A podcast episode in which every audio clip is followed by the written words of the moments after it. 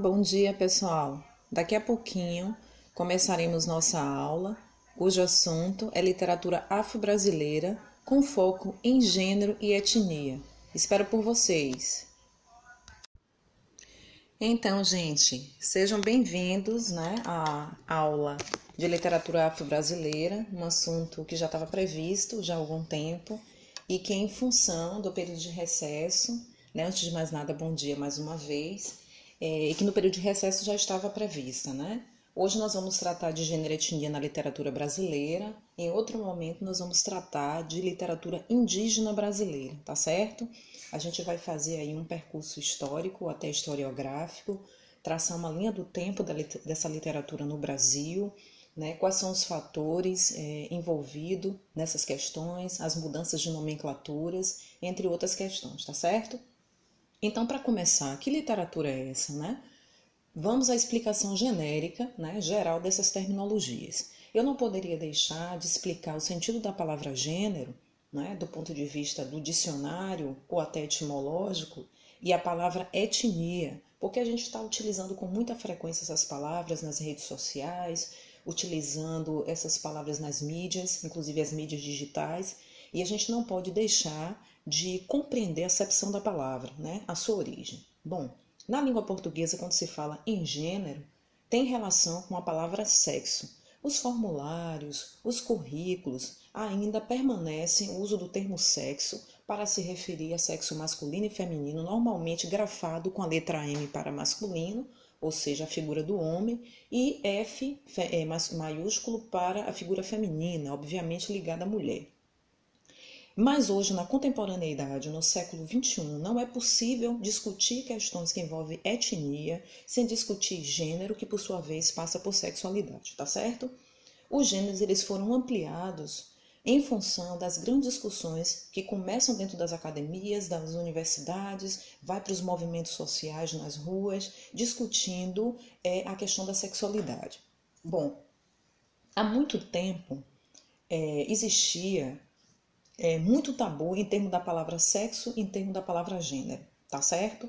Simone de Beauvoir, que é bióloga e é também escritora francesa, se não tiver me enganado, estudei muito pouco Simone de Beauvoir, uma ou outra matéria de literatura, e ela explicou claramente que o termo que todo indivíduo nasce com sexo que ela chama de sexo biológico. Então, um homem que nasce com a genitália masculina, né, o pênis, ele é tratado, ele é visto como um homem, visto, identificado como um homem. Uma mulher que nasce com a genitália feminina vagina é vista, tratado como mulher na sociedade. Ela chama isso de sexo biológico, Simone de Beauvoir. Depois dá uma lidinha, procurando os artigos científicos, as teorias de Simone de Beauvoir, para entender melhor como foi que ela esclareceu essa questão. E Simone deixou claro em seus estudos, na virada do século, que o papel social, o papel que você desempenha na sociedade, na sociedade é quem vai determinar que sexualidade lhe define. Para vocês terem uma ideia, nos anos 90 e no início dos anos 2000 costumava se dizer que a pessoa é, tinha opção sexual. Qual a sua opção sexual? Isso na roda de conversa, no senso comum.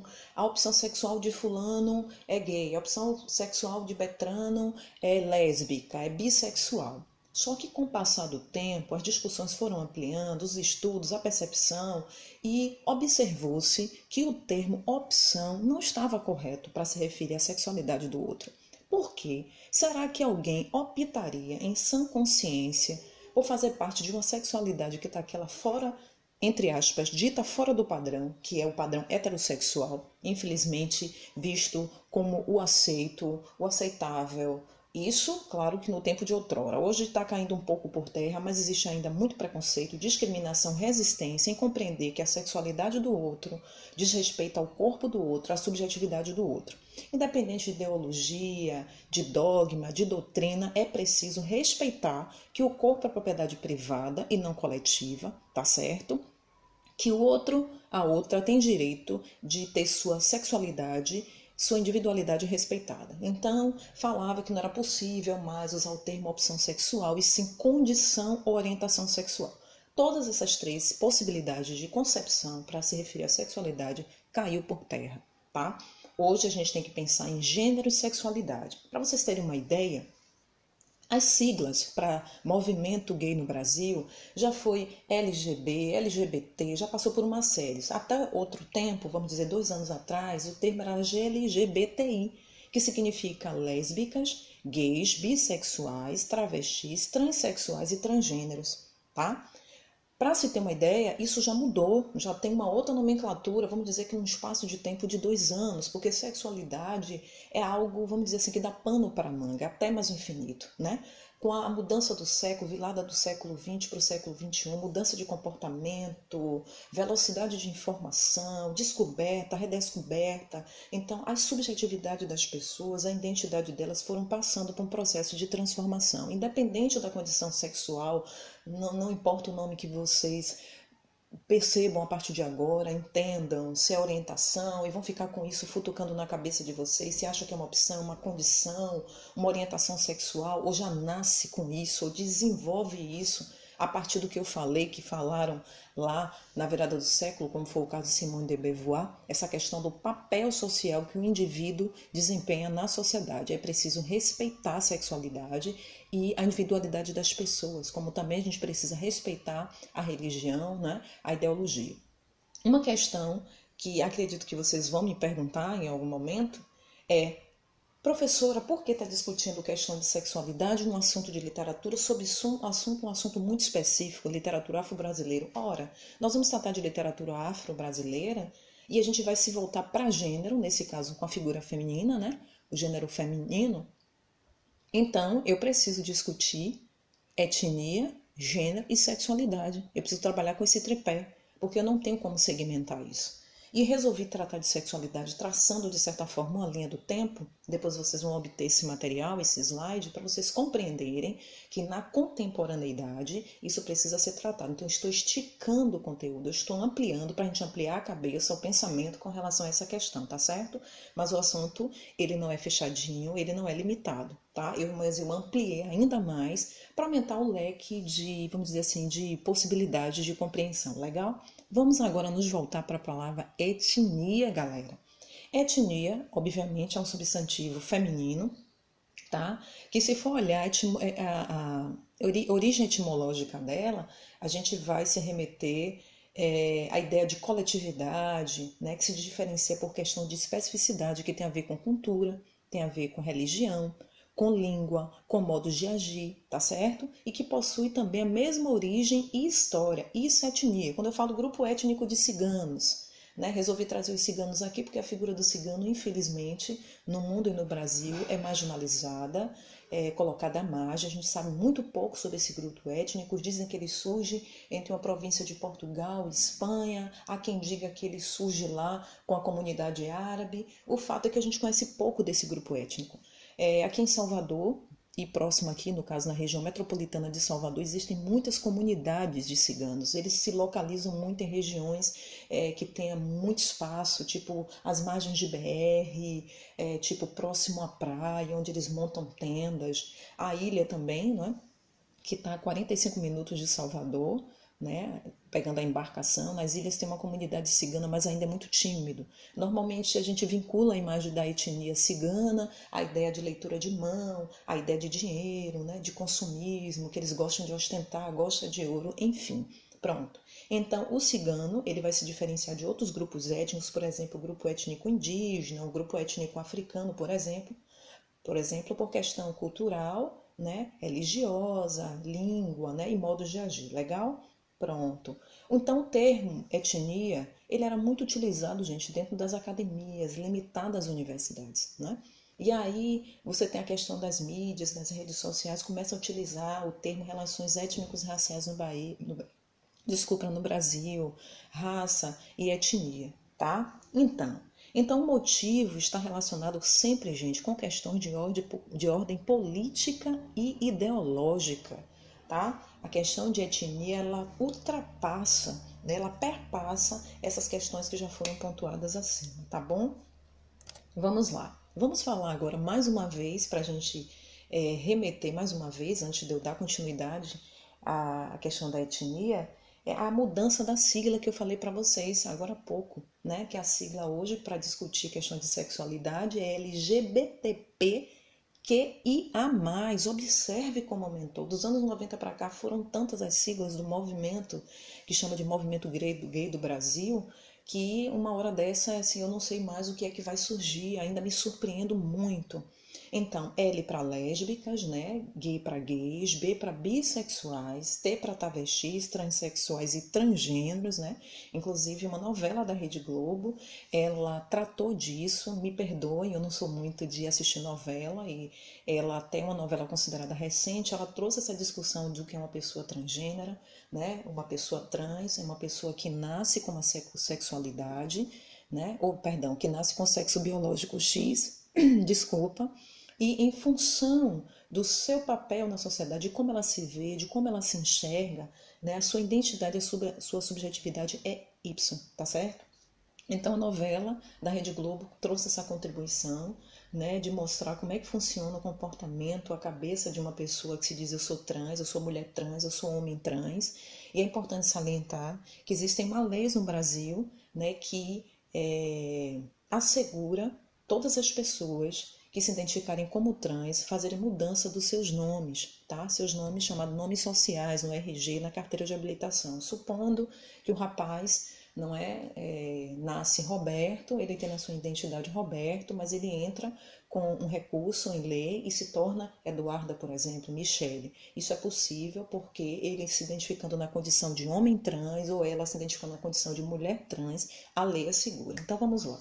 L para lésbicas, G para gays, B para bissexuais, T para travestis, transexuais e transgêneros, olha a ideia de ampliação, P para pansexuais, Q para queer, I para intersex e A para sexuais. Só para vocês terem uma ideia, ainda tem o, mais, o mais, que significa que são pessoas que não se incluem, não se, não se veem em nenhuma dessas outras é, letras, né, representado por nenhuma desses, desses segmentos, e aí uso esse mais. Né? Então, observe como essa questão da sexualidade na contemporaneidade parece que vai ficar até mais infinito. Então, a gente precisa discutir sobretudo no campo das artes, porque essas pessoas, né, elas têm o, o, os seus lugares de fala, né? E é quando diz assim lugar de fala, não é que eu, você, se não for identificado enquanto uma pessoa lésbica, gay, gay, bissexual, travesti, precisa, a gente tem, a gente pode falar, não é? Mas a gente não tem como falar em nome dessa pessoa, no lugar dessa pessoa, porque só essa pessoa sabe quais são as suas particularidades, sua subjetividade. Tudo bem? Então vamos lá. Vamos agora nos ater ao nosso tema mesmo, mais profundamente. Bom, literatura, gênero e etnia. A gente vai trabalhar com esse tripé. Lembrar que literatura é arte, isso é indiscutível. Desde o seu surgimento, a literatura para ter deleite, para prazer, para se, é, vamos dizer, como chamava, leitura por fruição.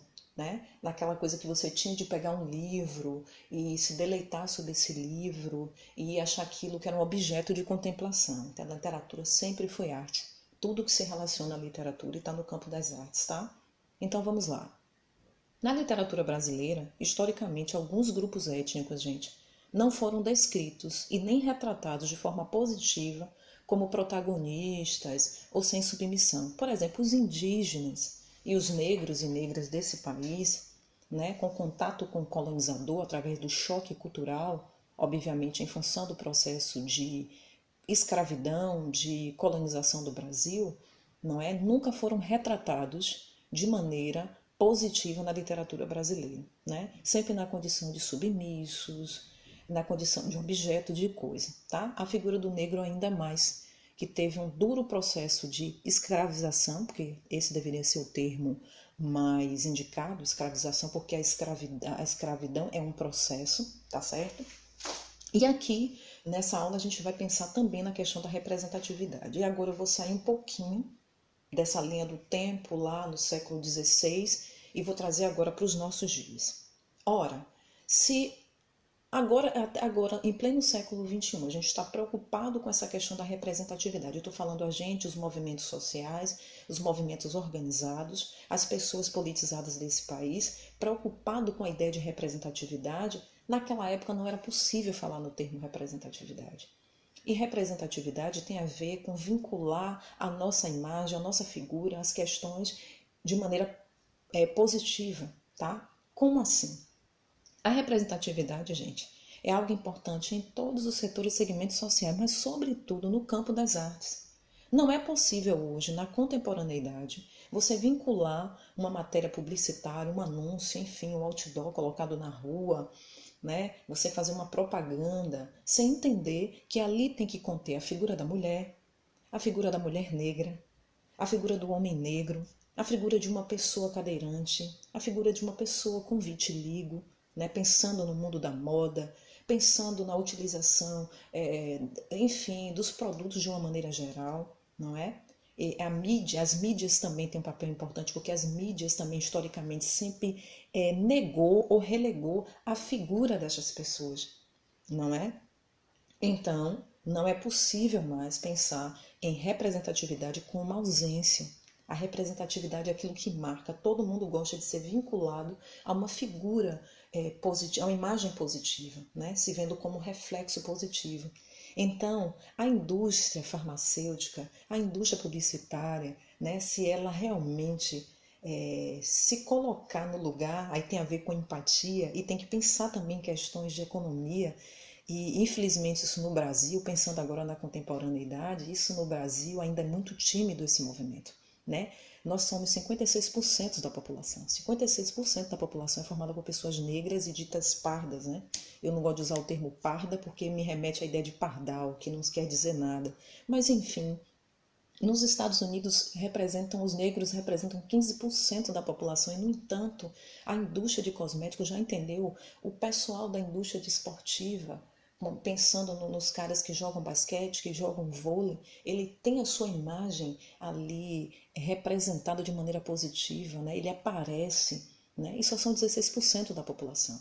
Estão agora num cenário de guerra, olha que eu estou pegando um assunto que envolve lá o século XVI até então, para vocês entenderem o sentido da palavra representatividade, que não existia lá e que precisa ser discutido agora e que agora existe de maneira tímida, mas existe no Brasil por causa dos movimentos negros organizados, movimento de mulheres, né, os movimentos sociais que dizem a gente quer se ver dessa forma e não dessa, distorcida. Por exemplo, a Natura Boticário, que está na área de cosmético e vende de maneira maciça e pesada no Brasil, né? essas, essas empresas elas já entenderam que quando você usa da diversidade vinculada aos seus produtos, né, você tende a atrair cada vez mais um número de pessoas. Sobretudo, isso tem uma relação direta, um impacto direto com as questões comerciais, né, com a economia. Então, os Estados Unidos eles praticam muito mais isso e o mais estranho é que lá representam os negros representam 15% da população não é? E aí eu fico pensando na figura de uma mulher indígena que não aparece vinculado né, nos anúncios publicitários no Brasil. Eu não me lembro de ter visto, mas enfim. Agora nós vamos nos, nos ater ao nosso objeto de análise e discussão, que é a mulher negra e sua, e sua trajetória na literatura brasileira, tá certo? Historicamente, gente, a mulher negra, a mulher indígena, né? A gente vai discutir um pouco a mulher indígena na próxima aula, mas eu sempre vou fazer essa conexão para vocês não terem isso de maneira fragmentada, ela sempre foi vista e tida como objeto de desejo sexual. Tá certo? Pensando na questão da representatividade, que não poderia existir, até em função do contexto de escravidão, não é? E pós-escravidão ainda não foi possível, né? Só bem depois. E para poder a gente amarrar um pouco mais essa ideia de representatividade, trazendo agora para o nosso, nosso tempo, para a nossa era, que é século 21, precisamente 2020, eu vou pegar um trechinho da música da banda Adão Negro, que é uma banda de reggae daqui de Salvador, que começa dentro da Universidade Federal da Bahia, entre o curso de Engenharia, Sociologia e Letras, uma conexão entre os músicos, que se sentiu incomodado como os negros eram uma quantidade mínima na universidade pública de qualidade, que era a Universidade Federal da Bahia, e se sentiu incomodados com isso. Eu sugiro que depois dá uma olhadinha no clipe da banda Adão Negro, cuja letra da música é Adão Negro, e essa música elenca muito bem é, a questão da representatividade, pensando agora nos nossos dias, né? Então, essa música, essa banda, ela surge, né, não apenas para trazer o reggae é, como instrumento artístico, meramente para dançar, para curtir, mas para refletir, para discutir, para argumentar e contra-argumentar. Então, é, eu vou cantar um trechinho, tá? Depois vocês procuram lá no YouTube, no Instagram, para conhecer um pouco mais, inclusive ver o clipe, né? São várias possibilidades de clipe, mas tem um que eu gosto muito mais porque parece que cada palavra da música remete é, àquela imagem. Então vamos lá. Xalalalala. Xalalalala.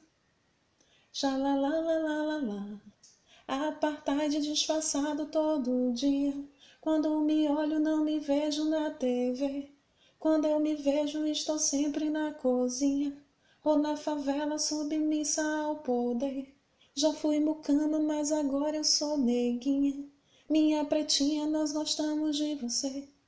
Levante a saia, saia correndo. Saia correndo, patrãozinho quer te ver. Então eu fiz questão de cantar um trechinho, porque parece que é, eu consigo me transportar né, para a letra dessa música. Claro que não de me ver, não é uma situação que eu me vejo, mas enquanto mulher negra, vejo como a figura da mulher negra, desde a época da escravidão até então, era visto como objeto sexual, um objeto de desejo, o seu corpo era visto só do pescoço para baixo, né? A mulher negra sempre explorada, violentada. Daqui a pouco a gente vai tratar de um termo que surge com os historiadores e os antropólogos, que é o termo estupro colonial, mas é uma discussão para daqui a pouquinho, porque é muita coisa para se dizer sobre isso. É, dá, é, quem talvez você se sinta, não sei se a palavra é chocado, talvez surpreso com esse termo, né, estupro colonial, mas já sabe que, né, que a palavra colonial remete ao período da colonização mesmo. Então essa música de Adão Negro, ela vem aqui para nossa época para dizer que o que acontece com muitas mulheres negras no Brasil, sobretudo essas que trabalham em profissões que são dignas, mas são ainda profissões é, marginalizadas, relegadas, como se fosse algo menor, diferente de outros países, de outras culturas, né, que a figura da empregada doméstica, que no geral são negras, existem empregadas domésticas brancas no Brasil, obviamente, mas em menor número, tá certo?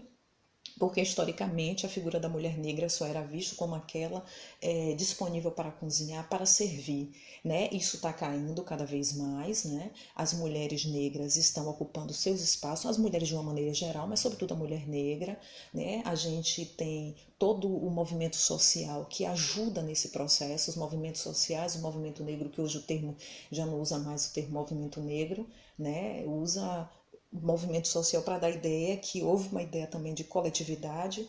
O movimento negro se funde com o movimento gay do Brasil, se funde com os movimentos é, em defesa da, da, terra, em defesa de moradia, né, que é o caso dos sem-tetos. Então, cresceu, porque todo mundo que se sente marginalizado, né, que é visto à margem da sociedade, precisa unir forças é, para poder vencer as desigualdades na medida do possível acabar com a discriminação e o racismo.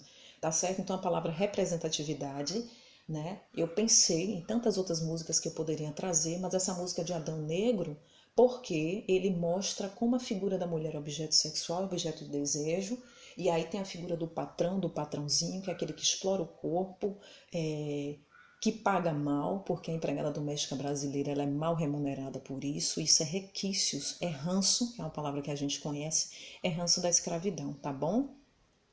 Dando continuidade. A análise que a gente pode fazer, uma das análises possíveis da música de Adão, de Adão, como a gente pôde perceber, é o objeto de sexual, como eu acabei de falar também, objeto de desejo que a mulher negra, a mulher indígena também, mas a mulher negra é, é visto na sociedade brasileira. Então, no sistema escravocrata, por exemplo, era na condição de escravas, né? vítima de estupro. A antropologia, a história, costuma de chamar isso de estupro colonial. Primeiro, quem sofreram foram as índias, né? no processo de contato brusco, né? de choque cultural, eu diria também linguístico, muito violento, com os colonizadores que aqui chegaram no século XVI. Então as, as índias elas foram as primeiras na linha de frente que sofreram estupro colonial. Por que o termo estupro colonial? Porque quem estupra as mulheres, as forçam a praticar né, atividade sexual sem consentimento são os colonos, os colonizadores, os estrangeiros, tá certo? Então esse termo surge entre antropologia e sociologia, pouca gente o conhece, tá? Às vezes uma outra pessoa ouviu de relance, mas o fato é que esse termo não é à toa e as mulheres indígenas foram as primeiras, as mulheres negras depois. Observem que as mulheres negras, elas engravidavam dos senhores de engenho, né? E elas não tinham é, direito de dar mama para o seu próprio filho, porque o leite materno era reservado, ainda que esse filho fosse deles, não é do, do senhor de engenho, do senhor da casa grande, aquele leite materno era reservado para dar aos filhos dos seus senhores. Então, processo perverso, né? E a pro, o que é que isso tem a ver com literatura? Porque literatura se relaciona com a história, que se relaciona com a, geografia. Então, não é possível eu, enquanto professora, tratar de literatura, sobretudo literatura afro-brasileira, literatura indígena, sem discutir a historiografia do Brasil. Né? É, no mínimo, uma contradição. Né? Eu, eu ia ficar vários vazios e lacunas, tá? Então, vamos lá. Então, pensando na música, de Adão Negro, né? Então, na contemporaneidade das empregadas domésticas, embora muito saibam dos seus direitos, estão associadas a sindicatos, a movimentos sociais, né? E já sabem como se impor diante desse cenário. Vamos tratar, gente, do pioneirismo da mulher negra brasileira. Né? Eu sugiro que, na medida do possível, vocês anotem é, coisas para é, analisar, questionar, perguntar, pensar, ampliar a pesquisa de vocês, porque eu acho que a melhor forma de reforçar aquilo que está sendo dito, que está sendo lido é com pesquisa, tá bom? Então vamos lá, vamos fazer um pouquinho do contexto histórico, tá? Maria Consuelo Cunha Campos, né? Era uma ensaísta, uma escritora, né? E uma crítica.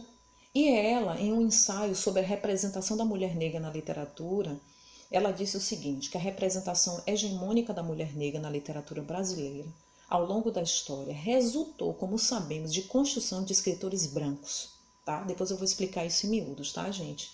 Que entregou uma tripartição, olha o termo, tripartição de funções socialmente atribuídas a mulheres brancas, mulatas e negras, que foi elaborado pelo imaginário masculino eurodescendente o que é que isso quer dizer? Ela está dizendo que a forma como a figura da mulher negra na literatura brasileira foi vinculada tinha, obviamente, a figura do homem branco que escrevia, logo ele era eurodescendente, tá certo? Era descendente de estrangeiros, era ele quem escrevia sobre aquela mulher negra, sobre aquele corpo, e ele escrevia do jeito que ele queria, tá certo?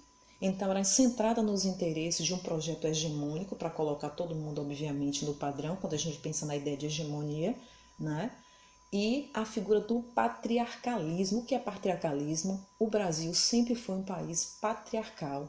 Por que, que se luta tanto contra o machismo até hoje, pleno século XXI?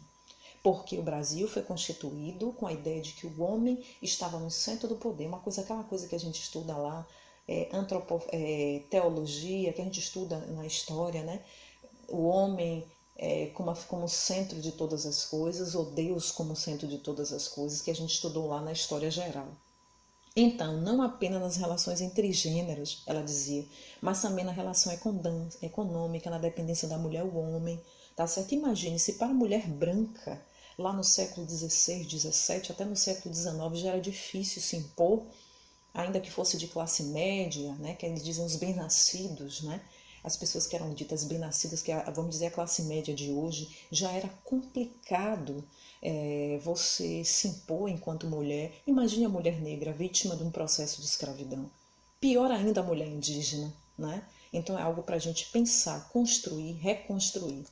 Vamos lá. Maria Consuelo, essa mesma Maria Consuelo, ensaísta, é, crítica de arte, desistia, disse que existia o empoderamento, olha o termo que ela utiliza, e o protagonismo da mulher negra, mas em função do contexto, ela não tinha como se revelar. Né? Ela não conseguia ser vista de maneira não sexista, sem estereótipos, sem estigmas. Pro, explica em miúdo, sexismo, com relação a, a, a, o que é sexismo, uma música, vamos pensar, uma música sexista, é quando você só coloca a mulher como objeto sexual, objeto de desejo. Isso é ser sexista. Estereótipo, você coloca marca. Tá dizendo que aquela pessoa tem aquele estereótipo X, se comporta desse jeito, a estética é essa, e só consegue enxergar por meio de estereótipo. Assim como estigma, que é uma marca, é uma característica. Então ela disse que a mulher negra não, não conseguia se ver se não fosse dessa forma. Tá certo? Então o sistema era escravocrata. E mesmo após a escravidão, no fim do século XIX, ela repete que ainda reproduziam velhos estereótipos. Então a coisa era muito séria e continua sendo, mas em menor grau. Então a imagem dos negros no Brasil, sobretudo da mulher negra, gente, sempre foram marcados por características negativas. Isso tem que estar muito claro na cabecinha de vocês. Por exemplo, o termo que era associado à mulher na literatura, no campo das artes, mulata, é, se vocês recorrerem aos dicionários mais comuns, o Aurélio, o Micaelis, se você for, for o dicionário etimológico, ele vai ampliar um pouco mais, mas vai dizer que mulata vem de mula. Infelizmente, no Brasil, ainda insiste, tá, em alguns contextos, utilizar o termo mulata, que é aquela mulher que foi resultado de um relacionamento de uma pessoa branca com uma pessoa negra. É o que se chama de pardo hoje, ou próximo de pardo, vamos dizer assim. Mas mulata tem a ver com mula. Mula é lenda, mula não significa nada. Então isso tinha deboche, tinha ironia em termos da palavra mulata, tá certo?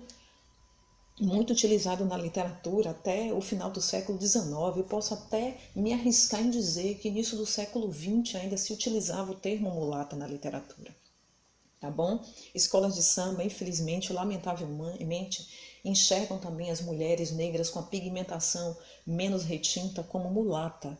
Isso é complicado, né? Isso precisa ser discutido. As mulheres precisam, que são chamadas de mulatas, se elas aceitam isso, que eu acredito que ah, pode ser algumas por desconhecer a acepção da palavra e outras por achar que isso é natural, precisam desconstruir, né, essa palavra, o uso da palavra mulata. A palavra assanhada também era muito vinculada à figura da mulher negra na literatura né? A questão do boa para coito, coito tem a ver com cama. Hoje seria você estiver passando por um lugar e alguém fala fulano, cicrano é bom de cama.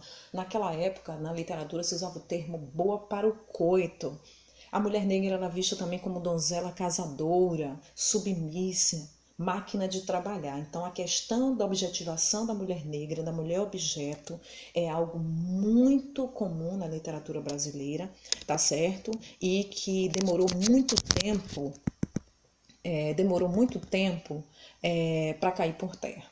Bom, tem uma autora chamada Jarride Arais que fez um livro chamado Não Me Chame de Mulata. É, vocês vão ter acesso a esse material, mas se você jogar na internet o livro da autora Jarride, com Demudo, Arrais, ou Arais, eu não sei como é que seria muito bem essa pronúncia, é, não me chame de mulata, tá? Na capa do, do livro dela é um rosto de uma mulher negra com cabelo black, com traços marcadamente de uma mulher negra, olhos grandes, nariz grossos, lábios grandes e grossos. Então, esse livro Não Me Chame de Mulata é o um enfrentamento à palavra mulata, assim como a autora provavelmente foi chamada de mulata e, e alguém a via como mulata, é, então a enxergava como mulata, então ela resolveu fazer, é um poema né, em forma de cordel, e eu vou ler só um pedacinho para você, porque é gigantesco, tá? Para vocês, desculpa. É, ele foi publicado na revista Fórum, tá certo? Já tem algum tempo, mas está disponível aí se vocês entrarem. Eu não sei, eu não, não, eu não consegui achar esse material no Google, por exemplo. Eu achei num portal de São Paulo, que é o portal do Gele 10, tá? Eu, eu começo este cordel recorrendo ao dicionário, pois o tal livro reflete um saber reacionário, já que o significado do verbete ali mostrado é antigo e ordinário. Tomarei como exemplo a palavra de mulata, revelada sua origem que me fez estupefata, pois compara com jumento, com racista entendimento a gente miscigenada. Se você não conhecia, eu lhe posso explicar que mulata se dizia com o fim de debochar, o termo pejorativo era depreciativo, sem noção de respeitar. É chamado de mulato aquele que é misturado. Um dos pais é de cor negra, sendo o outro branqueado. Mas a miscigenação, no início da nação, foi o mal desnaturado.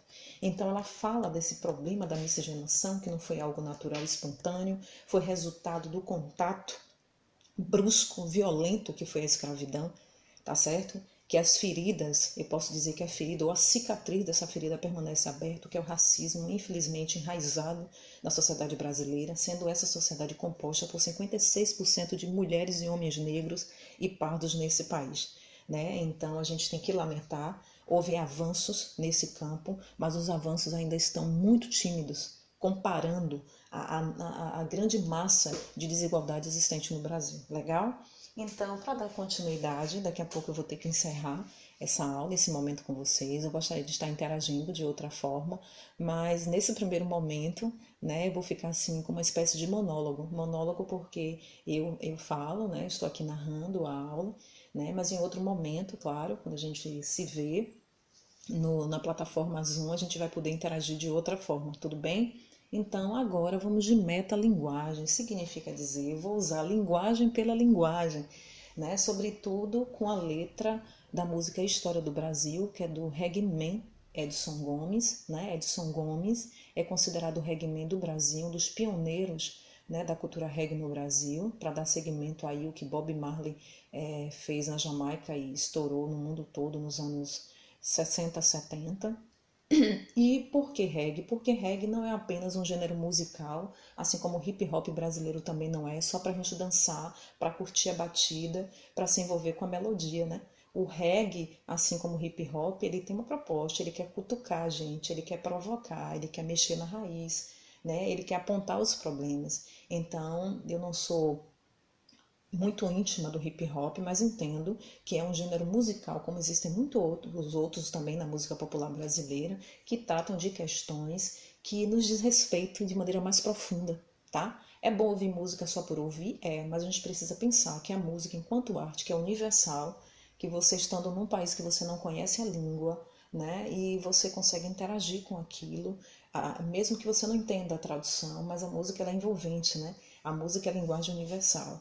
Então, vamos de metalinguagem, o nome da música é História do Brasil, e trata de História do Brasil. Edson Gomes, ele nasce no Recôncavo Baiano, é, já é um homem hoje de 60 e poucos anos, nasce em Cachoeira, naquela cidade mística e mágica incrível, incrível que muita gente desculpem, do mundo todo, vai lá no período de agosto para uma festa católica chamada Nossa Senhora da Boa Morte, não é? E é mais do que uma festa religiosa, é mais do que ir lá para tentar entender esse movimento religioso na cidade de Cachoeira, vai para entender o comportamento daquela chamada de irmãs, da Irmandade da Boa Morte, que tem relação com o período da escravidão. Muitos vão para estudar esse fenômeno. Então, Cachoeira é uma cidade muito visitada, uma cidade bonita, incrível, para quem não conhece.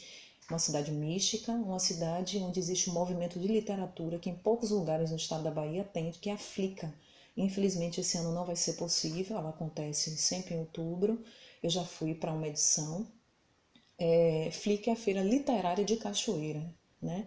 É, é uma festa que acontece aqui na Bahia, mas o mundo fica sabendo, o Brasil fica sabendo e a cidade fica bastante movimentada nessa feira literária de Cachoeira. Então ele nasce lá, migra para Salvador, foi bastante perseguido, eu posso dizer, não sei se, não sei se essa palavra é só perseguido, vamos dizer discriminado, monitorado, porque Edson Gomes fala a verdade, ele coloca o dedinho literalmente na ferida para dizer que o problema está ali, que a desigualdade existe, que o racismo existe, que a discriminação sempre existiu, que a gente precisa enfrentar, resistir para existir, tá certo?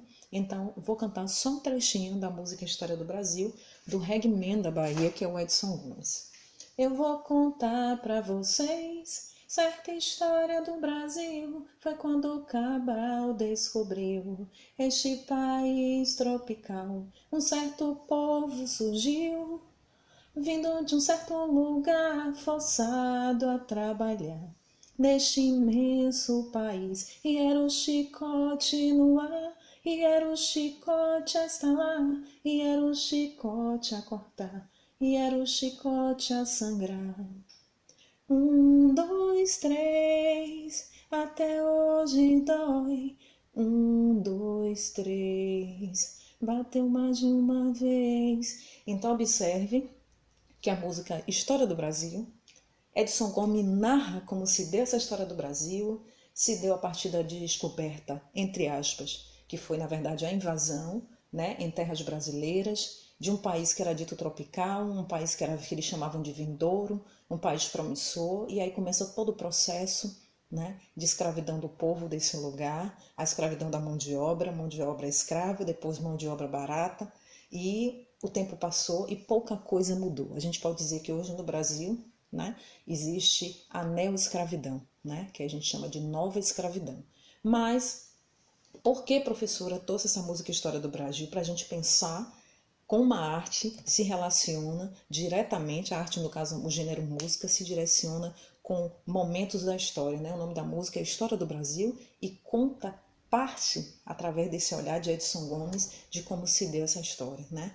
E quando ele fala até hoje dói, ele está trazendo agora para a nossa época, para o nosso século. Até hoje dói, porque os males provocados pelo período de escravidão ainda dói, certo?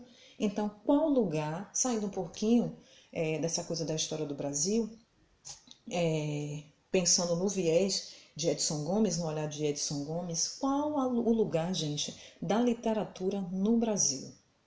Minha gente, no século XX, a literatura de gênero e etnia ela era silenciada, apagada, ainda que apresentasse um nível de semelhança com a literatura tradicional. Professor, o que a senhora chama de literatura tradicional? O canônico, aquilo que ela é clássico, os grandes autores, os grandes poetas, vamos dizer o, o Machado de Assis, romancista, o Carlos Drummond de Andrade, o Castro Alves, que era o poeta, o poeta é, abolicionista, inclusive soteropolitano, nascido aqui em Salvador, poeta dos escravos. Então, ainda que existisse um alto nível cultural nessa literatura de gênero e etnia no Brasil, ela era silenciada e apagada, assim como a literatura indígena, que veio crescer já agora, 2000 para cá, vamos dizer assim, com toda a força, não é? Não tinha o reconhecimento da BL. A BL, minha gente, é a Academia Brasileira de Letras. Inclusive, pouca gente sabe que aqui em Salvador existe a ABL, que é a Academia Baiana de Letras. Nós temos a Academia Brasileira de Letras, né, que é no âmbito nacional, e a Academia Baiana de Letras, localizada aqui em Salvador. Tá? Então vamos agora pensar, gente, mais uma vez, que se as mulheres, de uma maneira geral, mulheres não negras, historicamente não tinham direito a escrever, sendo elas, em sua grande maioria, como eu falei logo no início, né, mulheres brancas de classes privilegiadas da sociedade, imagine uma mulher negra uma mulher chamada mulher de cor, homem de cor, que era assim que era dado o tratamento. Então, minha gente, na contemporaneidade houve uma mudança de olhar tá? e de perspectiva, uma vez que os movimentos sociais e negros, sobretudo os feministas, lutaram em busca de espaço e reconhecimento, reconhecimento legitimando assim a sua literatura. Tá? Então, se no século XX essa literatura de gênero e etnia ela não era, não tinha visibilidade, né? Com a virada do século, sobretudo agora, no período contemporâneo, abre-se um pouco de leque de possibilidade em função da força dos movimentos sociais. As pessoas estão bu buscando falar em nome delas mesmas, não é mais o outro que fala sobre mim. Desculpa, eu que falo de mim mesma, porque quem sabe de mim sou eu não é? Então, há segmentos sociais, gente, que luta de forma engajada para que essa literatura negra ela ocupe o lugar que se deve, sendo reconhecida pelos espaços privilegiados e legitimados do Brasil, que isso que é o mais importante. É você estar no espaço que é privilegiado, que as culturas, que as literaturas tradicionais estão, tá? E legitimados do Brasil. Além disso, a importância dos pesquisadores, dos escritores, de quem fazem produção independente. Hoje nós temos as mídias digitais para divulgar as produções. Então, isso tudo, gente, contribuiu, tá? É, quero dizer para vocês que eu vou estender essa aula por 50 minutos, tá? A ideia era só 40 minutos. E a gente vai ter que retomar essa aula para fechar. Em seguida, a gente vai dar continuidade à literatura indígena do Brasil em outro momento, tá? Bom, quando se trata, gente, de gênero e etnia na literatura brasileira, é preciso nos remeter às obras clássicas e tradicionais escritas por autores canônicos e de renome. O que significa canônicos? Clássicos, os grandes autores, aqueles que têm a sua importância, mas a literatura negra tem sua valia, a literatura indígena tem sua valia, porque são pessoas contando a sua própria história, né, se colocando né, é, de maneira mais posicionada na sociedade. Né? Então, como os elementos femininos e masculinos eram retratados, além dos discursos, gente, que estavam imersos nessas obras. Né? Então, a gente tem que pensar no contexto histórico, pensar na qual esses povos indígenas e negros foram escravizados, portanto, coisificados, porque era assim que o, o povo indígena, sobretudo o povo negro, era visto como coisa, como objeto, tá? Então, a pesquisadora e referência nos estudos culturais no Brasil a professora Florentina de Jesus Souza, que felizmente, graças a Deus, foi minha professora na Universidade Federal da Bahia. Ela na disciplina de estudos culturais, ela afirma que tradicionalmente os traços fenotípicos, ou seja, as características físicas, o nariz, a boca, o tamanho dos olhos, é, eram selecionadas representações de afrodescendente na cultura e fora dele.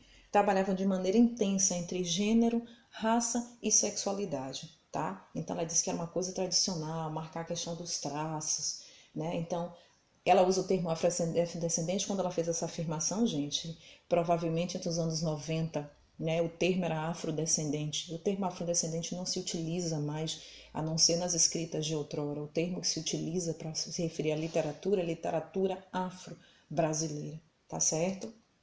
Pois bem, a gente vai concentrar nossos estudos na próxima aula, tá? Sobre as escritoras negras contemporâneas que bebe dessa fonte, dessa fonte da literatura afro-brasileira. São mulheres negras que estão aí nas grandes mídias, atrizes, escritoras, pesquisadoras, né? E que já tem já um espaço bem definido na sociedade brasileira. A primeira é Conceição Evaristo, que é professora doutora. Ela é mineira, é radicada em São Paulo.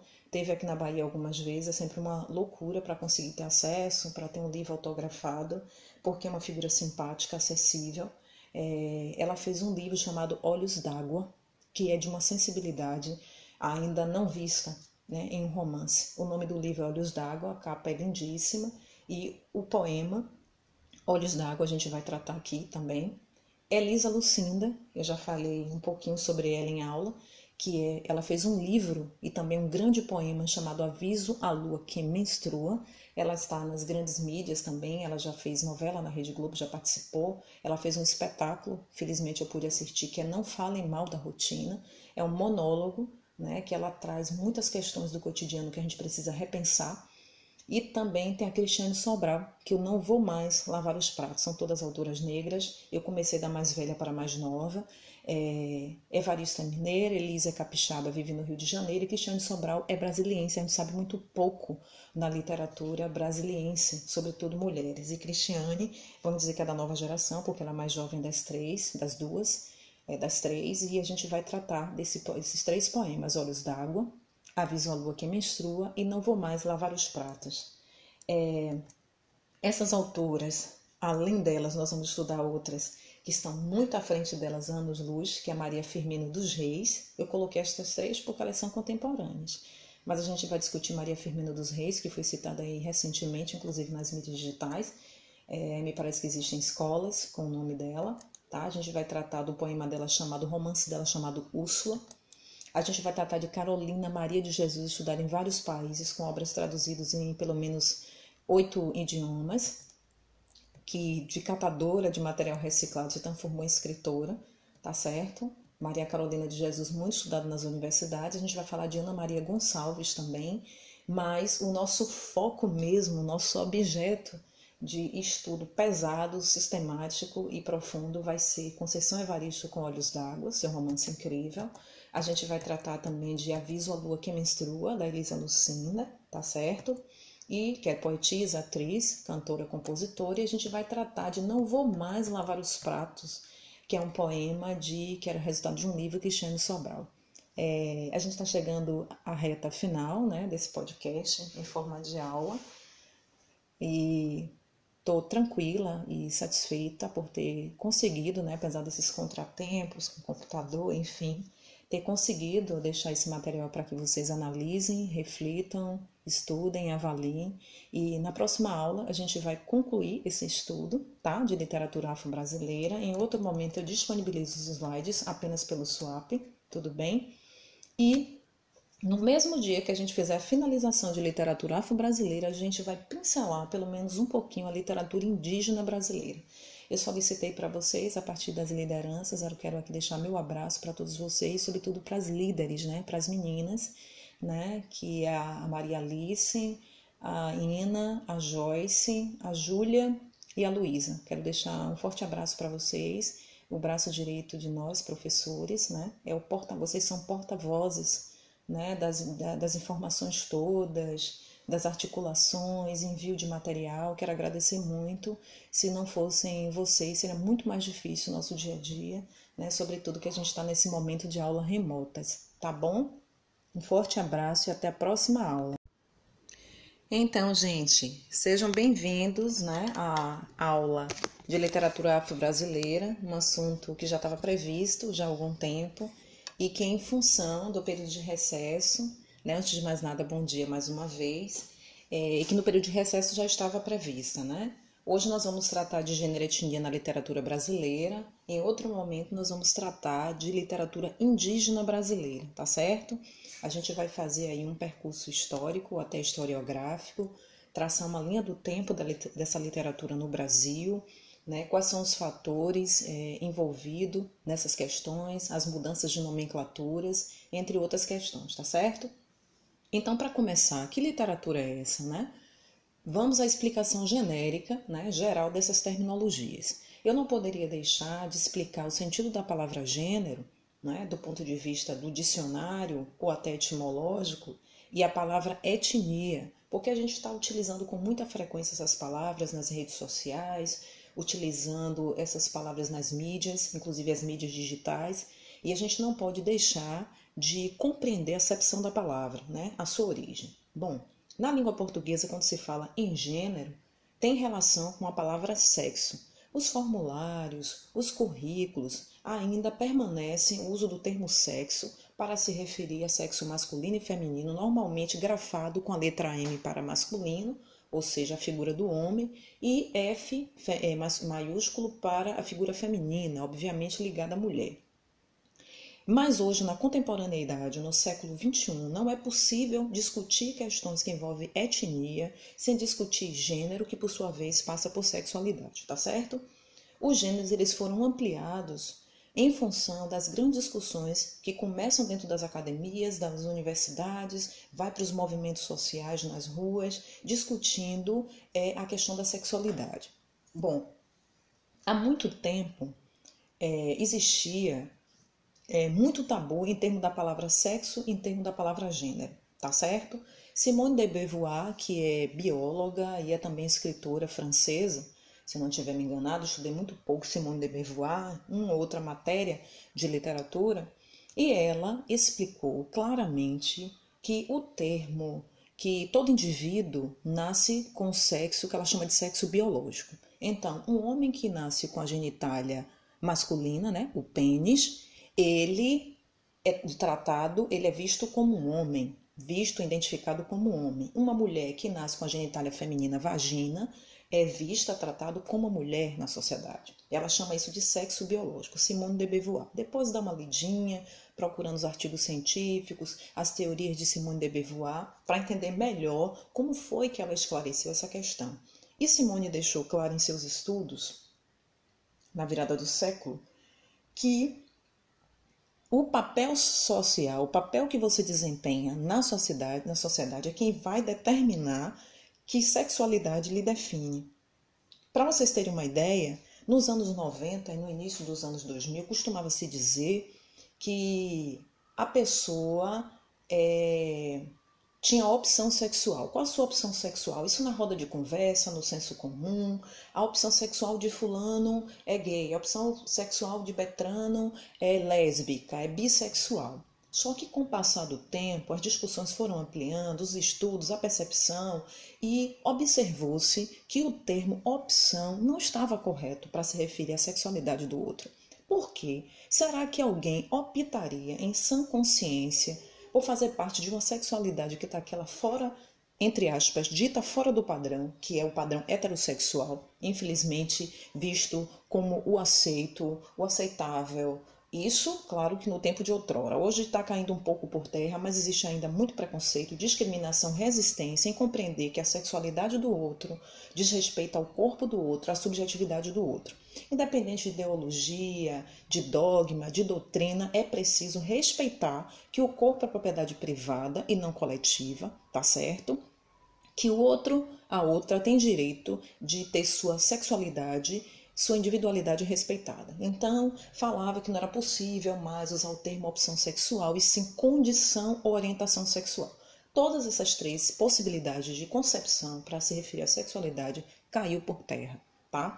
Hoje a gente tem que pensar em gênero e sexualidade. Para vocês terem uma ideia, As siglas para movimento gay no Brasil já foi LGB, LGBT, já passou por uma série. Até outro tempo, vamos dizer dois anos atrás, o termo era GLGBTI, que significa lésbicas, gays, bissexuais, travestis, transexuais e transgêneros, tá?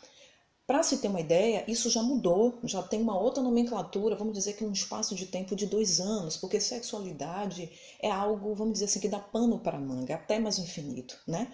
Com a mudança do século, virada do século XX para o século XXI, mudança de comportamento, velocidade de informação, descoberta, redescoberta. Então, a subjetividade das pessoas, a identidade delas foram passando por um processo de transformação. Independente da condição sexual, não, não importa o nome que vocês percebam a partir de agora, entendam se é orientação e vão ficar com isso futucando na cabeça de vocês, se acha que é uma opção, uma condição, uma orientação sexual, ou já nasce com isso, ou desenvolve isso a partir do que eu falei, que falaram lá na virada do século, como foi o caso de Simone de Beauvoir, essa questão do papel social que o indivíduo desempenha na sociedade. É preciso respeitar a sexualidade e a individualidade das pessoas, como também a gente precisa respeitar a religião, né, a ideologia.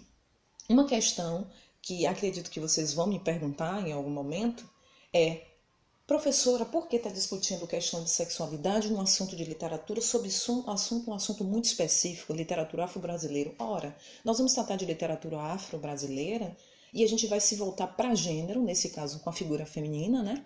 O gênero feminino.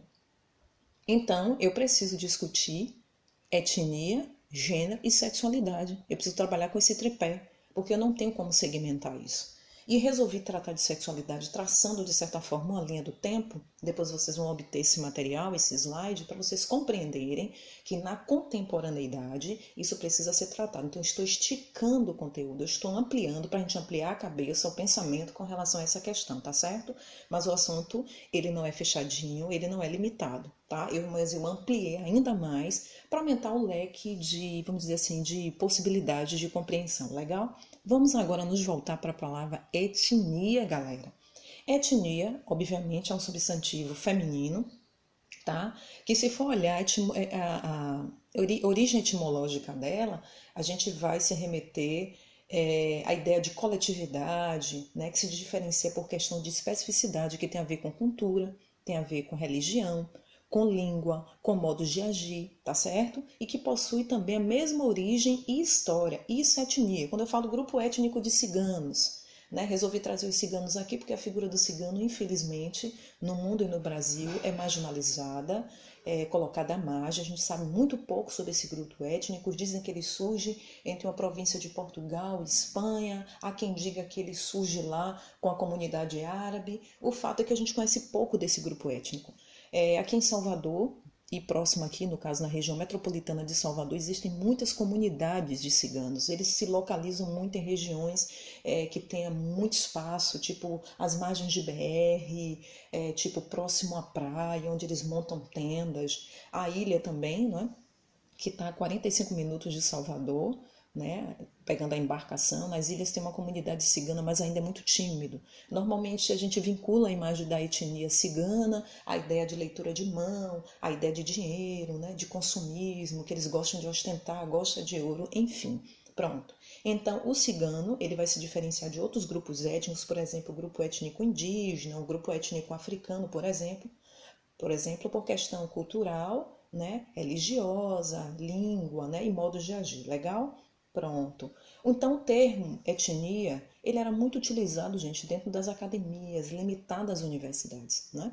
E aí você tem a questão das mídias, das redes sociais, começam a utilizar o termo relações étnicos raciais no Bahia, no, desculpa, no Brasil, raça e etnia, tá? Então, então o motivo está relacionado sempre, gente, com questões de ordem, de ordem política e ideológica tá? A questão de etnia ela ultrapassa, né? ela perpassa essas questões que já foram pontuadas acima, tá bom?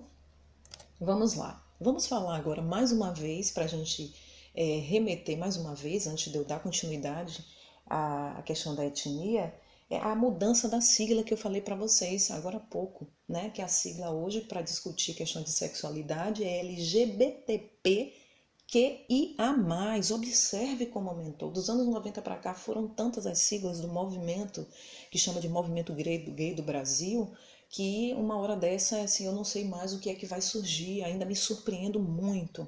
Então, L para lésbicas, né? Gay para gays, B para bissexuais, T para travestis, transexuais e transgêneros, né? Inclusive, uma novela da Rede Globo, ela tratou disso. Me perdoem, eu não sou muito de assistir novela e ela até uma novela considerada recente, ela trouxe essa discussão do que é uma pessoa transgênera, né? Uma pessoa trans é uma pessoa que nasce com uma sexualidade, né? Ou perdão, que nasce com sexo biológico X, desculpa e em função do seu papel na sociedade, de como ela se vê, de como ela se enxerga, né, a sua identidade, a sua subjetividade é Y, tá certo? Então a novela da Rede Globo trouxe essa contribuição, né, de mostrar como é que funciona o comportamento, a cabeça de uma pessoa que se diz eu sou trans, eu sou mulher trans, eu sou homem trans.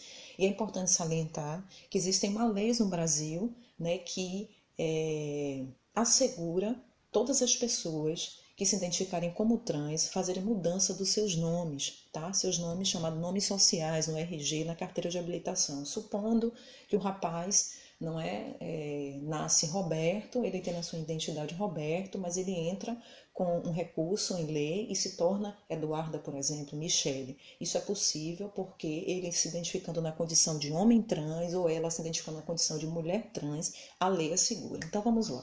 L para lésbicas, G para gays, B para bissexuais, T para travestis, transexuais e transgêneros, olha a ideia de ampliação, P para pansexuais, Q para que, I para intersex e A para sexuais. Só para vocês terem uma ideia, ainda tem o, mais, o mais, que significa que são pessoas que não se incluem, não se, não se veem em nenhuma dessas outras é, letras, né, representado por nenhuma desses, segmentos, e aí uso esse mais. Né? Então, observe como essa questão da sexualidade na contemporaneidade parece que vai ficar até mais infinito. Então, a gente precisa discutir isso, sobretudo no campo das artes, porque essas pessoas, né, elas têm o, o, os seus lugares de fala, né? E é quando diz assim lugar de fala, não é que eu, você, se não for identificado enquanto uma pessoa lésbica, gay, gay, bissexual, travesti, precisa, a gente tem, a gente pode falar, não é? Mas a gente não tem como falar em nome dessa pessoa, no lugar dessa pessoa, porque só essa pessoa sabe quais são as suas particularidades, sua subjetividade. Tudo bem? Então vamos lá. Vamos agora nos ater ao nosso tema mesmo, mais profundamente. Bom, literatura, gênero e etnia. A gente vai trabalhar com esse tripé. Lembrar que literatura é arte, isso é indiscutível. Desde o seu surgimento, a literatura para ter deleite, para prazer, para se, é, vamos dizer, como chamava, leitura por fruição. Né? Naquela coisa que você tinha de pegar um livro e se deleitar sobre esse livro e achar aquilo que era um objeto de contemplação. Então, a literatura sempre foi arte. Tudo que se relaciona à literatura está no campo das artes, tá? Então vamos lá. Na literatura brasileira, historicamente, alguns grupos étnicos, gente, não foram descritos e nem retratados de forma positiva como protagonistas ou sem submissão. Por exemplo, os indígenas e os negros e negras desse país, né, com contato com o colonizador através do choque cultural, obviamente em função do processo de escravidão, de colonização do Brasil, não é, nunca foram retratados de maneira positiva na literatura brasileira, né? Sempre na condição de submissos, na condição de objeto de coisa, tá? A figura do negro ainda mais, que teve um duro processo de escravização, porque esse deveria ser o termo mais indicado, escravização, porque a escravidão, a escravidão é um processo, tá certo? E aqui, nessa aula, a gente vai pensar também na questão da representatividade. E agora eu vou sair um pouquinho dessa linha do tempo lá no século XVI e vou trazer agora para os nossos dias. Ora, se Agora, agora, em pleno século XXI, a gente está preocupado com essa questão da representatividade. Eu estou falando a gente, os movimentos sociais, os movimentos organizados, as pessoas politizadas desse país, preocupado com a ideia de representatividade. Naquela época não era possível falar no termo representatividade. E representatividade tem a ver com vincular a nossa imagem, a nossa figura, as questões de maneira é, positiva, tá? Como assim? A representatividade, gente, é algo importante em todos os setores e segmentos sociais, mas sobretudo no campo das artes. Não é possível hoje, na contemporaneidade, você vincular uma matéria publicitária, um anúncio, enfim, um outdoor colocado na rua, né? Você fazer uma propaganda sem entender que ali tem que conter a figura da mulher, a figura da mulher negra, a figura do homem negro, a figura de uma pessoa cadeirante, a figura de uma pessoa com vitiligo, né? pensando no mundo da moda, pensando na utilização, é, enfim, dos produtos de uma maneira geral, não é? A mídia, as mídias também têm um papel importante, porque as mídias também historicamente sempre é, negou ou relegou a figura dessas pessoas, não é? Então, não é possível mais pensar em representatividade com uma ausência. A representatividade é aquilo que marca. Todo mundo gosta de ser vinculado a uma figura é, positiva, a uma imagem positiva, né? se vendo como reflexo positivo.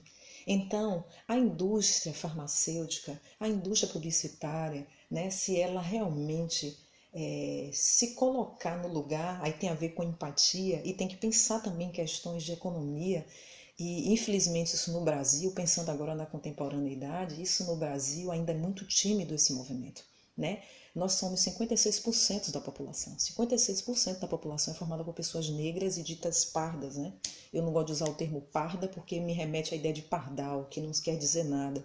Mas enfim, nos Estados Unidos representam os negros representam 15% da população e no entanto, a indústria de cosméticos já entendeu, o pessoal da indústria desportiva, pensando nos caras que jogam basquete, que jogam vôlei, ele tem a sua imagem ali representada de maneira positiva, né? ele aparece. Né? E só são 16% da população. Estão agora num cenário de guerra. Olha que eu estou pegando um assunto que envolve lá o século XVI até então, para vocês entenderem o sentido da palavra representatividade, que não existia lá e que precisa ser discutido agora e que agora existe de maneira tímida, mas existe no Brasil por causa dos movimentos negros organizados, movimento de mulheres, né, os movimentos sociais que dizem a gente quer se ver dessa forma e não dessa distorcida.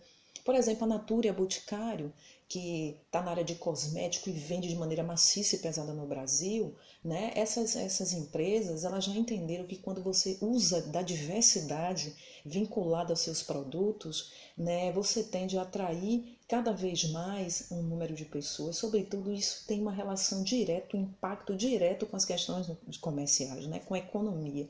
Então, os Estados Unidos eles praticam muito mais isso e o mais estranho é que lá representam os negros representam 15% da população não é? E aí eu fico pensando na figura de uma mulher indígena que não aparece vinculado, né, nos anúncios publicitários no Brasil. Eu não me lembro de ter visto, mas enfim. Agora nós vamos nos ater ao nosso objeto de análise e discussão, que é a mulher negra e sua, e sua trajetória na literatura brasileira, tá certo? Historicamente, gente, a mulher negra, a mulher indígena, né? A gente vai discutir um pouco a mulher indígena na próxima aula, mas eu sempre vou fazer essa conexão para vocês não terem isso de maneira fragmentada, ela sempre foi vista e tida como objeto de desejo sexual. Tá certo? Pensando na questão da representatividade, que não poderia existir, até em função do contexto de escravidão, não é? E pós-escravidão ainda não foi possível, né? Só bem depois. E para poder a gente amarrar um pouco mais essa ideia de representatividade, trazendo agora para o nosso, nosso tempo, para a nossa era, que é século 21, precisamente 2020, eu vou pegar um trechinho da música da banda Adão Negro, que é uma banda de reggae daqui de Salvador, que começa dentro da Universidade Federal da Bahia, entre o curso de Engenharia, Sociologia e Letras, uma conexão entre os músicos, que se sentiu incomodado como os negros eram uma quantidade mínima na universidade pública de qualidade, que era a Universidade Federal da Bahia, e se sentiu incomodados com isso. Eu sugiro que depois dá uma olhadinha no clipe da banda Adão Negro, cuja letra da música é Adão Negro, e essa música elenca muito bem é, a questão da representatividade, pensando agora nos nossos dias, né? Então, essa música, essa banda, ela surge, né? Não apenas para trazer o reggae é, como instrumento artístico, meramente para dançar, para curtir, mas para refletir, para discutir, para argumentar e contra-argumentar. Então, é, eu vou cantar um trechinho, tá? Depois vocês procuram lá no YouTube, no Instagram, para conhecer um pouco mais, inclusive ver o clipe, né? São várias possibilidades de clipe, mas tem um que eu gosto muito mais porque parece que cada palavra da música remete é, àquela imagem. Então vamos lá. Xalalalala. Xalalalala. Xalalalala. Apartheid disfarçado todo dia. Quando me olho, não me vejo na TV. Quando eu me vejo, estou sempre na cozinha. Ou na favela submissa ao poder. Já fui mucama, mas agora eu sou neguinha. Minha pretinha, nós gostamos de você. Levante a saia, saia correndo. Saia correndo, patrãozinho quer te ver. Então eu fiz questão de cantar um trechinho porque parece que é, eu consigo me transportar né, para a letra dessa música. Claro que não de me ver, não é uma situação que eu me vejo, mas enquanto mulher negra, vejo como a figura da mulher negra, desde a época da escravidão até então, era visto como objeto sexual, um objeto de desejo, o seu corpo era visto só do pescoço para baixo, né? A mulher negra sempre explorada, violentada. Daqui a pouco a gente vai tratar de um termo que surge com os historiadores e os antropólogos, que é o termo estupro colonial, mas é uma discussão para daqui a pouquinho, porque é muita coisa para se dizer sobre isso. É, dá, é, quem talvez você se sinta, não sei se a palavra é chocado, talvez surpreso com esse termo, né, estupro colonial, mas já sabe que, né, que a palavra colonial remete ao período da colonização mesmo. Então essa música de Adão Negro, ela vem aqui para a nossa época para dizer que o que acontece com muitas mulheres negras no Brasil, sobretudo essas que trabalham em profissões que são dignas, mas são ainda profissões é, marginalizadas, relegadas, como se fosse algo menor, diferente de outros países, de outras culturas, né, que é a figura da empregada doméstica, que no geral são negras, existem empregadas domésticas brancas no Brasil, obviamente, mas em menor número, tá certo?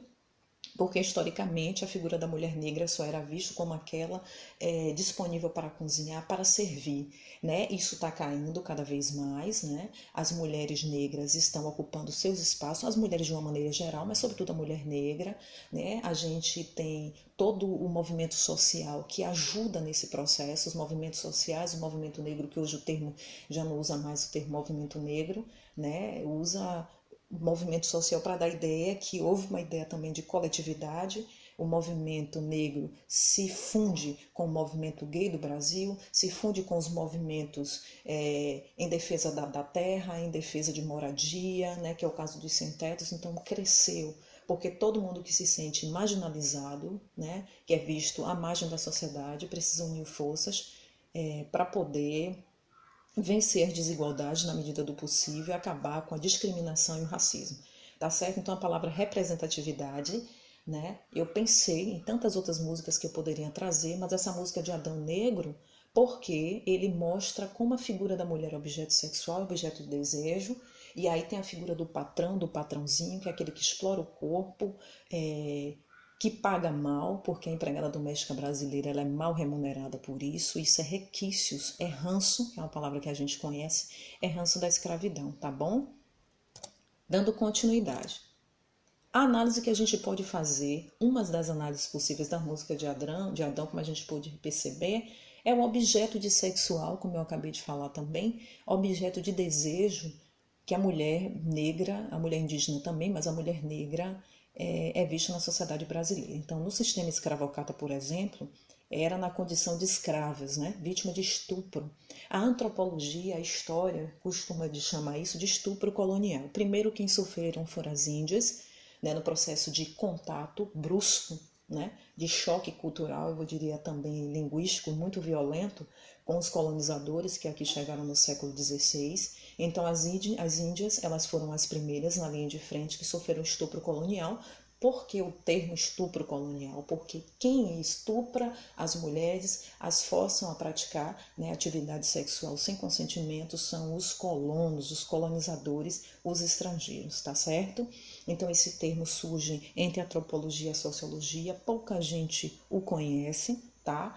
Às vezes uma outra pessoa ouviu de relance, mas o fato é que esse termo não é à toa e as mulheres indígenas foram as primeiras, as mulheres negras depois. Observem que as mulheres negras, elas engravidavam dos senhores de engenho, né?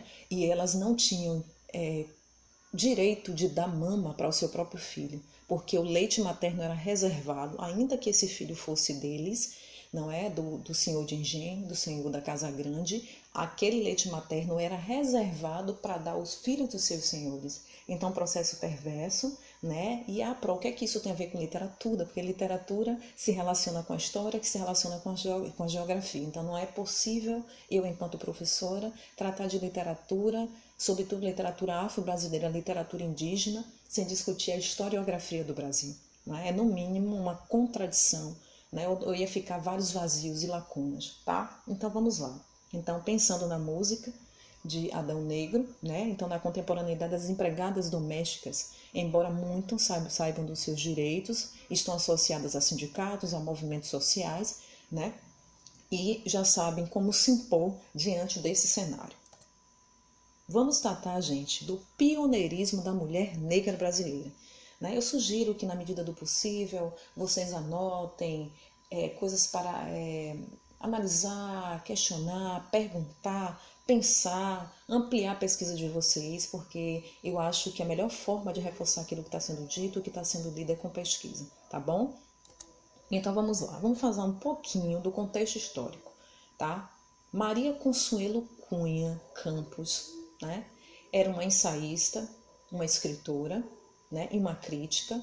E ela, em um ensaio sobre a representação da mulher negra na literatura, ela disse o seguinte, que a representação hegemônica da mulher negra na literatura brasileira, ao longo da história, resultou, como sabemos, de construção de escritores brancos, tá? Depois eu vou explicar isso em miúdos, tá, gente?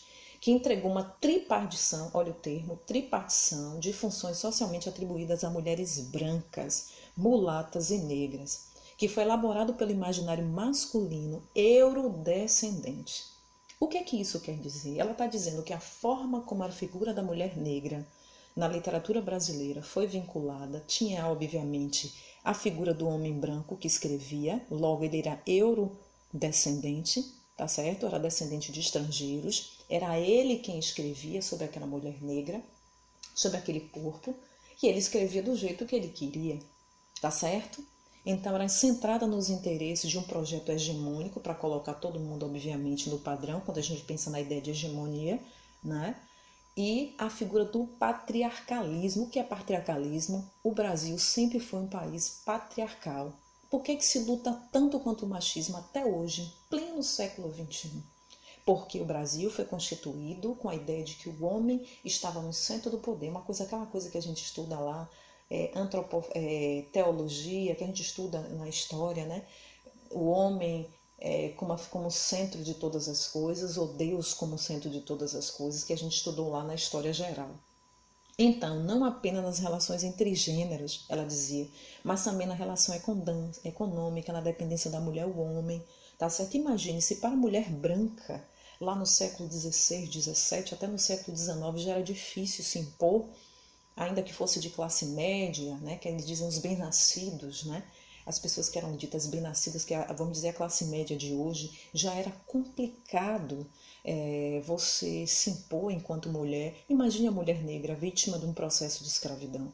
Pior ainda a mulher indígena, né? Então é algo para a gente pensar, construir, reconstruir. Vamos lá. Maria Consuelo, essa mesma Maria Consuelo, ensaísta, é, crítica de arte, existia, disse que existia o empoderamento, olha o termo que ela utiliza, e o protagonismo da mulher negra, mas em função do contexto, ela não tinha como se revelar. Né? Ela não conseguia ser vista de maneira não sexista, sem estereótipos, sem estigmas. Pro, explica em miúdo, sexismo, com relação a, a, a, o que é sexismo, uma música, vamos pensar, uma música sexista, é quando você só coloca a mulher como objeto sexual, objeto de desejo. Isso é ser sexista. Estereótipo, você coloca marca, tá dizendo que aquela pessoa tem aquele estereótipo X, se comporta desse jeito, a estética é essa, e só consegue enxergar por meio de estereótipo. Assim como estigma, que é uma marca, é uma característica. Então ela disse que a mulher negra não, não conseguia se ver se não fosse dessa forma. Tá certo? Então o sistema era escravocrata, e mesmo após a escravidão, no fim do século XIX, ela repete que ainda reproduziam velhos estereótipos. Então a coisa era muito séria e continua sendo, mas em menor grau. Então a imagem dos negros no Brasil, sobretudo da mulher negra, gente, sempre foram marcados por características negativas. Isso tem que estar muito claro na cabecinha de vocês. Por exemplo, o termo que era associado à mulher na literatura, no campo das artes, mulata, é, se vocês recorrerem aos dicionários mais comuns, o Aurélio, o Micaelis, se você for, for o dicionário etimológico, ele vai ampliar um pouco mais, mas vai dizer que mulata vem de mula. Infelizmente, no Brasil, ainda insiste, tá, em alguns contextos, utilizar o termo mulata, que é aquela mulher que foi resultado de um relacionamento de uma pessoa branca com uma pessoa negra. É o que se chama de pardo hoje, ou próximo de pardo, vamos dizer assim. Mas mulata tem a ver com mula. Mula é lenda, mula não significa nada. Então isso tinha deboche, tinha ironia em termos da palavra mulata, tá certo? Muito utilizado na literatura até o final do século XIX. Eu posso até me arriscar em dizer que início do século XX ainda se utilizava o termo mulata na literatura. Tá bom? Escolas de samba, infelizmente, lamentavelmente, enxergam também as mulheres negras com a pigmentação menos retinta como mulata.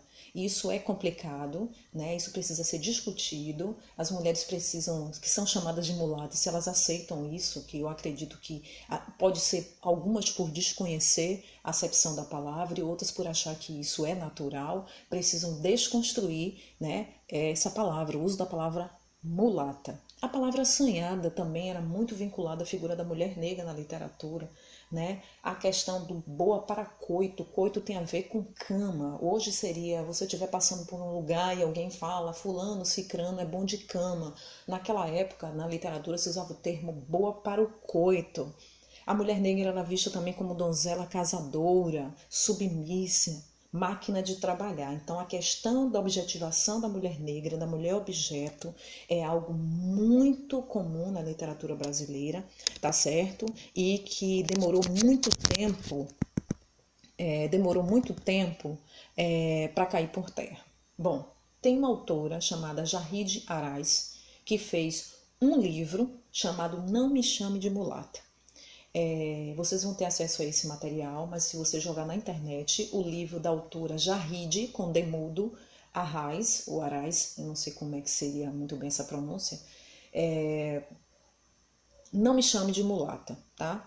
Na capa do, do livro dela é um rosto de uma mulher negra com cabelo black, com traços marcadamente de uma mulher negra, olhos grandes, nariz grossos, lábios grandes e grossos. Então, esse livro não me chama de mulata, é o um enfrentamento à palavra mulata, assim como a autora provavelmente foi chamada de mulata e, e alguém a via como mulata, é, então a enxergava como mulata, então ela resolveu fazer, é um poema né, em forma de cordel, e eu vou ler só um pedacinho para você, porque é gigantesco, tá? Para vocês, desculpa.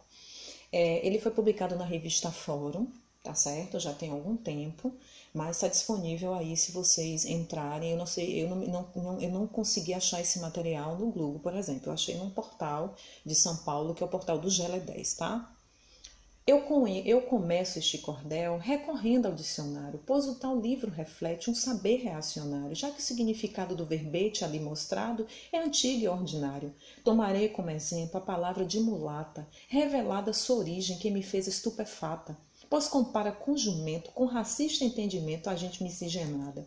Se você não conhecia, eu lhe posso explicar que mulata se dizia com o fim de debochar. O termo pejorativo era depreciativo, sem noção de respeitar. É chamado de mulato aquele que é misturado. Um dos pais é de cor negra, sendo o outro branqueado. Mas a miscigenação, no início da nação, foi o mal desnaturado. Então ela fala desse problema da miscigenação, que não foi algo natural espontâneo, foi resultado do contato brusco, violento que foi a escravidão, tá certo? Que as feridas, eu posso dizer que a ferida ou a cicatriz dessa ferida permanece aberta, que é o racismo, infelizmente, enraizado na sociedade brasileira, sendo essa sociedade composta por 56% de mulheres e homens negros e pardos nesse país. Né? Então a gente tem que lamentar, houve avanços nesse campo, mas os avanços ainda estão muito tímidos, comparando a, a, a grande massa de desigualdade existente no Brasil. Legal?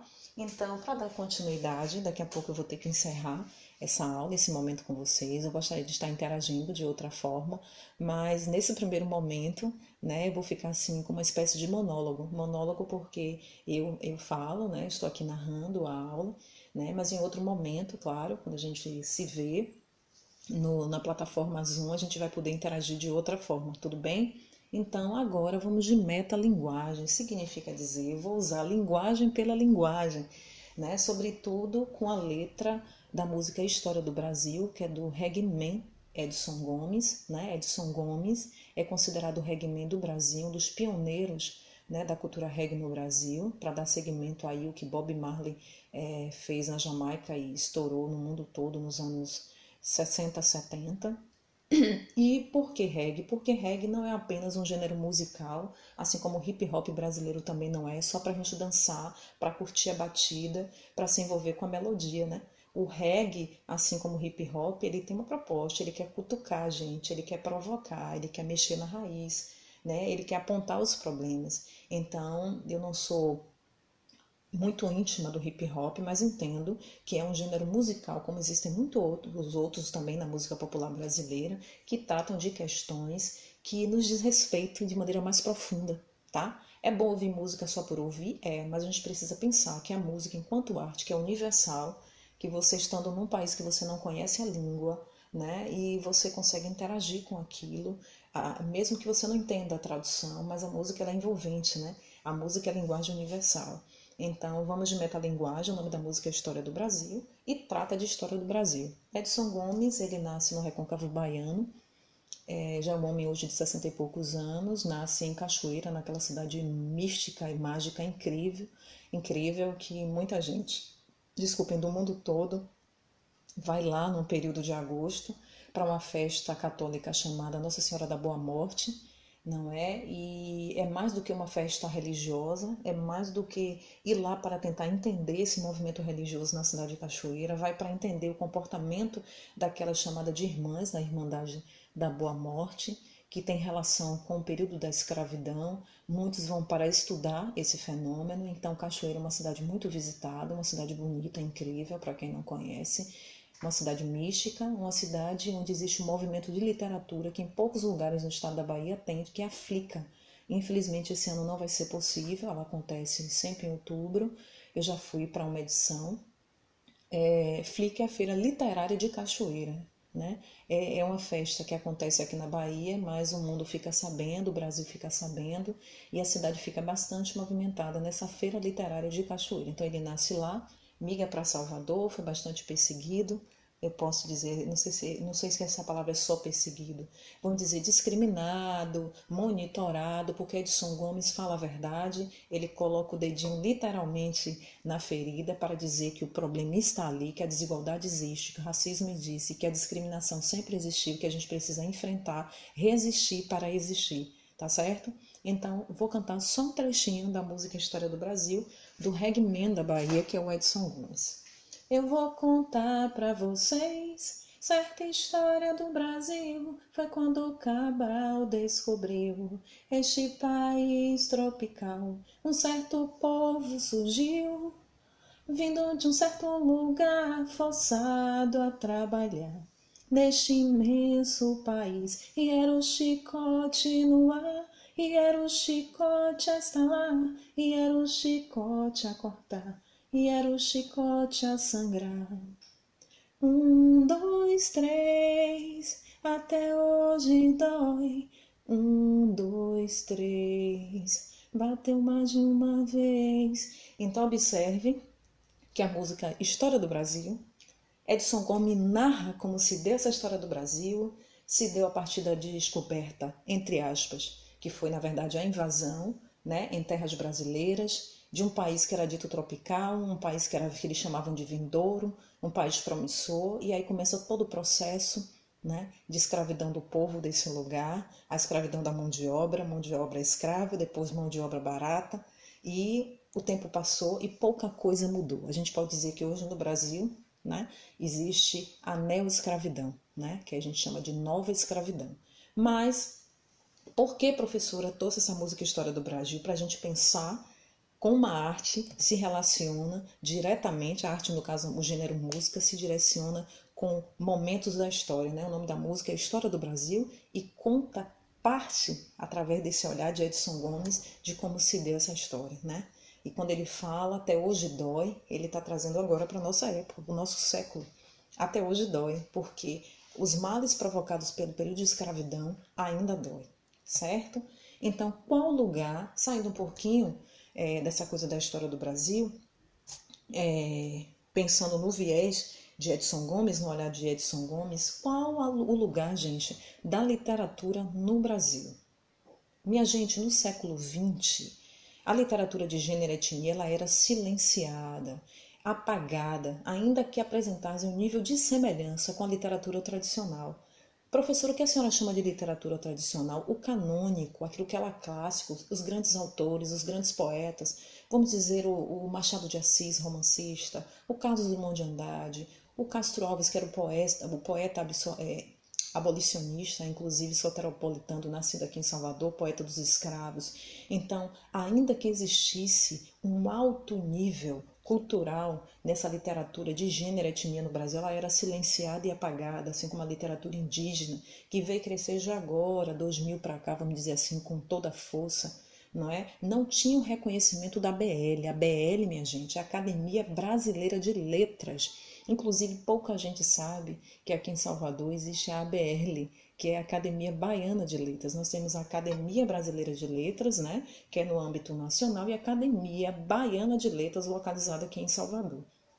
Tá? Então vamos agora pensar, gente, mais uma vez, que se as mulheres, de uma maneira geral, mulheres não negras, historicamente não tinham direito a escrever, sendo elas, em sua grande maioria, como eu falei logo no início, né, mulheres brancas de classes privilegiadas da sociedade, imagine uma mulher negra uma mulher chamada mulher de cor, homem de cor, que era assim que era dado o tratamento.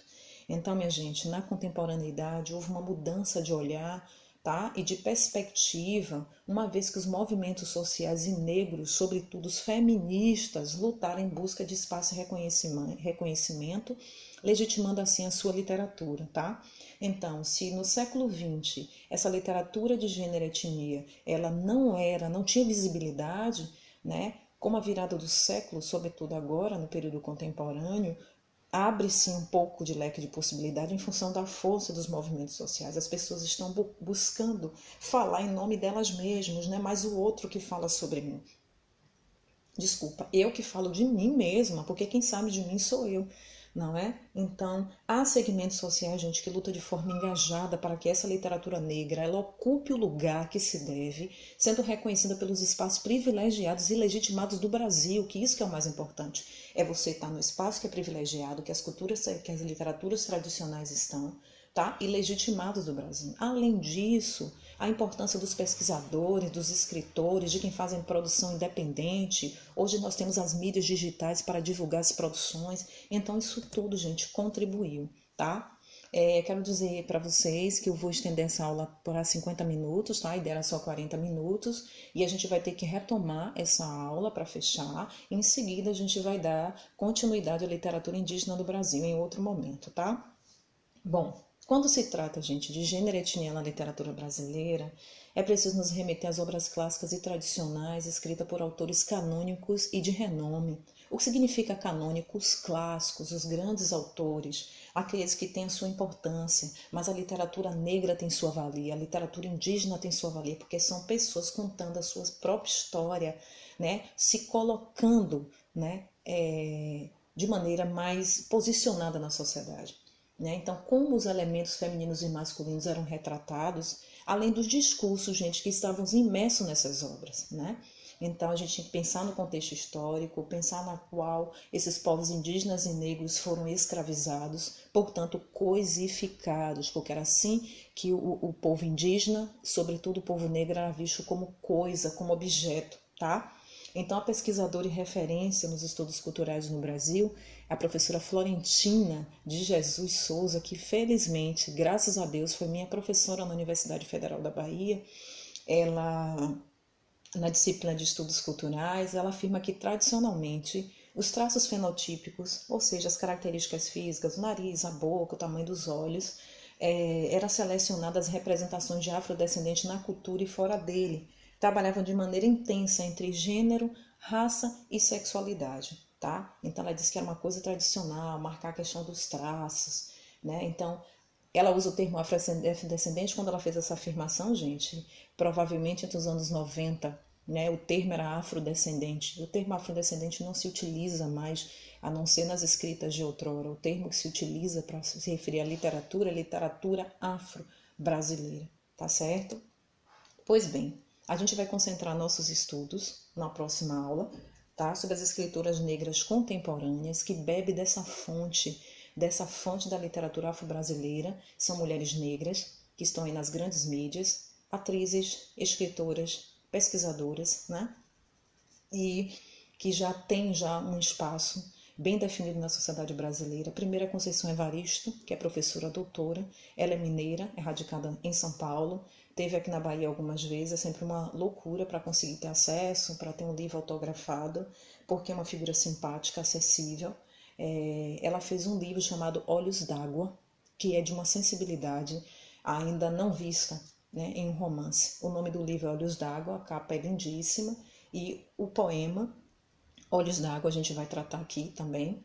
Elisa Lucinda, eu já falei um pouquinho sobre ela em aula, que é, ela fez um livro e também um grande poema chamado Aviso à Lua que Menstrua. Ela está nas grandes mídias também, ela já fez novela na Rede Globo, já participou. Ela fez um espetáculo, felizmente eu pude assistir, que é Não Falem Mal da Rotina. É um monólogo, né, que ela traz muitas questões do cotidiano que a gente precisa repensar. E também tem a Cristiane Sobral, que eu não vou mais lavar os pratos. São todas autoras negras. Eu comecei da mais velha para a mais nova. É, é mineira, Elisa é capixaba, vive no Rio de Janeiro, e Cristiane Sobral é brasiliense. A gente sabe muito pouco na literatura brasiliense, sobretudo mulheres. E Cristiane, vamos dizer que é da nova geração, porque ela é mais jovem das três, das duas, é, das três, e a gente vai tratar desse, desses três poemas: Olhos d'Água, Aviso à Lua que Menstrua e Não Vou Mais Lavar os Pratos. É, essas autoras, além delas, nós vamos estudar outras que estão muito à frente delas, anos-luz, que é a Maria Firmino dos Reis. Eu coloquei estas três porque elas são contemporâneas. Mas a gente vai discutir Maria Firmino dos Reis, que foi citada aí recentemente, inclusive nas mídias digitais. É, me parece que existem escolas com o nome dela.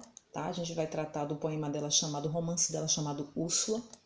A gente vai tratar de Carolina Maria de Jesus, estudada em vários países, com obras traduzidas em pelo menos oito idiomas que de catadora de material reciclado se transformou em escritora, tá certo? Maria Carolina de Jesus, muito estudada nas universidades. A gente vai falar de Ana Maria Gonçalves também, mas o nosso foco mesmo, o nosso objeto de estudo pesado, sistemático e profundo vai ser Conceição Evaristo com Olhos d'Água, seu romance incrível.